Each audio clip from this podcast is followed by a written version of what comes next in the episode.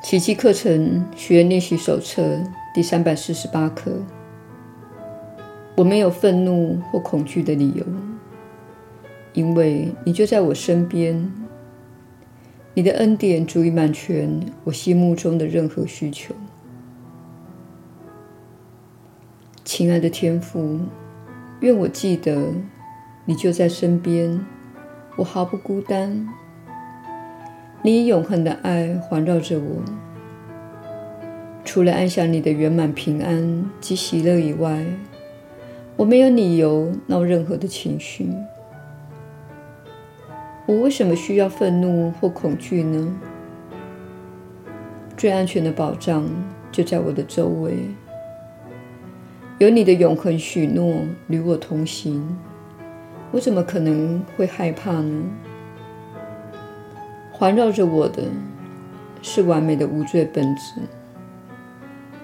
你在完美如你的神圣中创造了我，我还有什么需要畏惧的呢？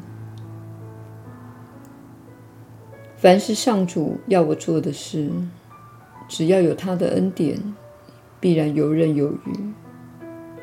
这是我们今天所要选择的意愿，这也是他的旨意。耶稣的引导，你确实是有福之人。我是你所知的耶稣。恐惧和愤怒的感觉很糟，因为他们偏离了轨道。许多人拥有伴侣关系，而在这种关系中，愤怒是家常便饭。意思是，如果你完全是以小我之心来运作，就会觉得对方经常做出令你苦恼的事。由于小我的粮食就是批判，他只能靠批判为生，所以不得不批判。这也导致你始终处在痛苦的状态，因为你不断被推向分裂而远离爱。许多人在亲近的关系中，也经常处在批判的状态，像是我的母亲总是这样做，我的儿子总是这样做。要你不批判是很困难的，因为小我的预设模式就是批判和分裂，因此你必须透过自我教育而选择不批判，以此作为你的祷告。以及显示了你了解爱是如何展现自身的。你正在学习如何以爱的方式展现自己，这样你才不会受苦。当然，由于你对自己和他人更有爱心，他人也比较不会因你小我的渴望、你的争论和转移焦点而承受痛苦。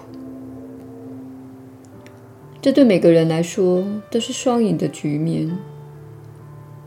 小我会告诉你，不批判伴侣表示你输了。